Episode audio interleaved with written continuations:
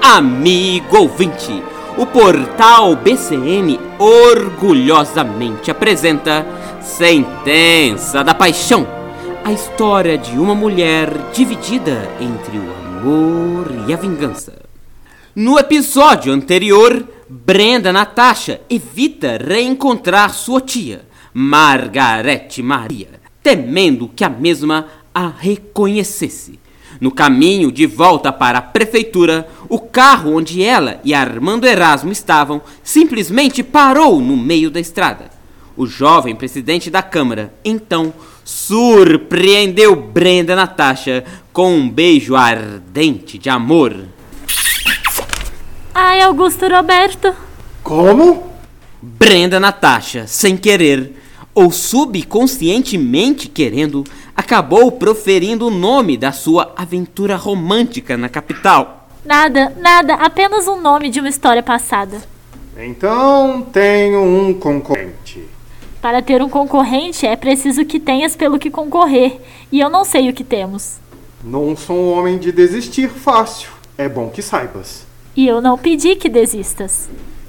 O ônibus parou bem ao lado do veículo de Armando Erasmo, momento em que o chofer da condução perguntou ao motorista se ele e a jovem precisavam de ajuda.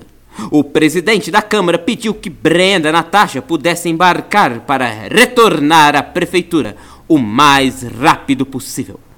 Uma hora depois, nitidamente atrasada e temendo perder o emprego, o que dificultaria seus planos de vingança contra os Capulato, Brenda Natasha chegou à prefeitura, indo direto à sala do prefeito e entrando na sala do governante sem bater. Neste momento, Brenda Natasha surpreendeu o prefeito Pedro Capulato em uma reunião com a figura sinistra de um homem com tapa-olho. Mas o que é isso? Que despautério é este, senhorita Maria do Socorro? Entrar sem se anunciar. Desculpe, senhor Capulato, só queria informar que cheguei. Atrasada, é verdade. Disse Brenda Natasha, encarando o homem de tapa-olho.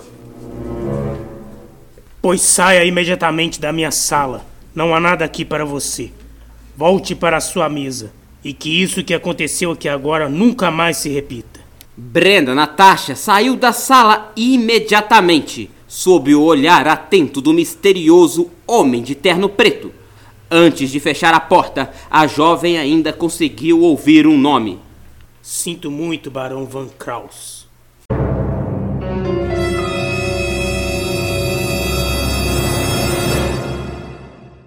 E agora, quem será a misteriosa figura do Barão Van Kraus? Que ligações teria ele com o ardiloso Capulato? Fique ligado nos episódios de Sentença da Paixão, um oferecimento do portal de notícias BCN, o seu canal de comunicação no campo das vertentes, em Minas Gerais. Acompanhe esta emocionante Zap Novela também em nosso site www.portalbcn.com.br e nas principais plataformas de podcast. Au revoir.